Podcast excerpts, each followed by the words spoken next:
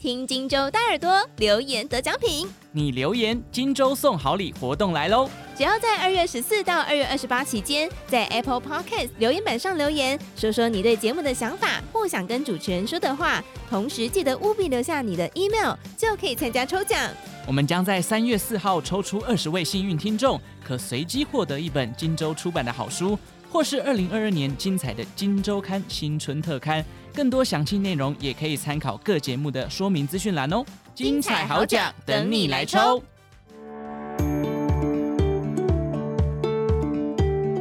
大家早安，欢迎收听 Morning 早安学，我是笑鱼。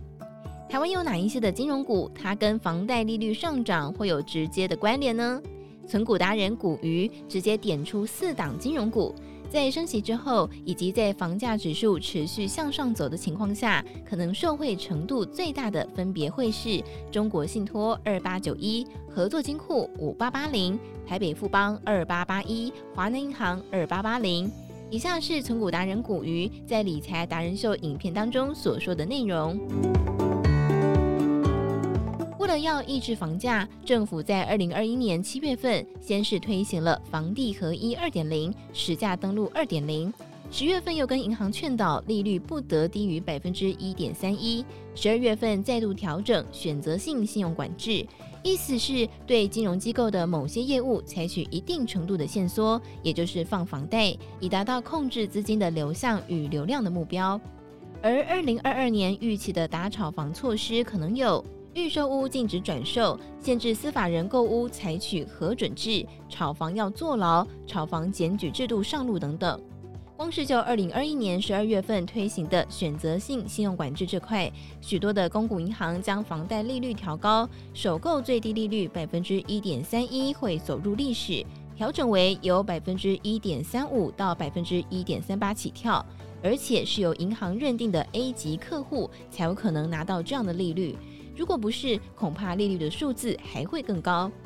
这样的调整让一般贷款人感觉苦哈哈，但是银行却很快乐，因为银行的获利数字肯定会往上走。哪家银行放贷的钱多，肯定就是受惠股喽。包括中国银行二八九一、合作金库五八八零、台北富邦二八八一、华南银行二八八零都有挂牌上市。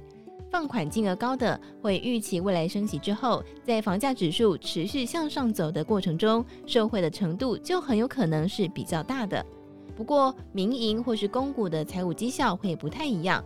如果是民营，建议选择 ROE 数字比较高的，最少百分之十以上。这样的公司好处是，通常现金股利很稳定，例如中信金就是如此，往年几乎都稳定配息一元左右。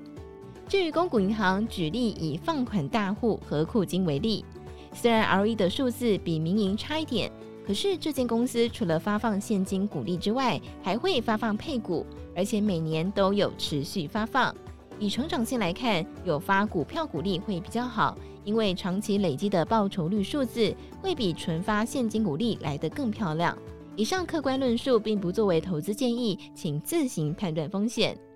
以上内容出自《金周刊》数位内容部，更多精彩内容也欢迎参考《金周刊》官方网站或是下载《金周》的 App。有任何想法也欢迎留言告诉我们。祝福您有美好的一天，我们明天见，拜拜。